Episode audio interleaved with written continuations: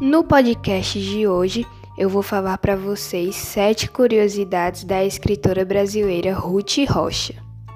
Primeiro, seu nome completo é Ruth Machado Lousada Rocha, no qual o último nome vem de seu marido. Segundo, Ruth Rocha é uma das maiores escritoras da literatura infantil brasileira.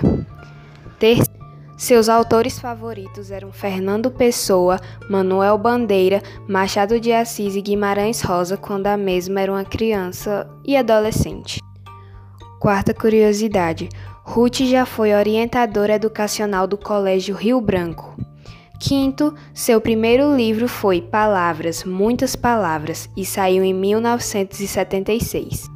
A sexta curiosidade é que em 2008 Ruth Rocha foi eleita membro da Academia Paulista de Letras.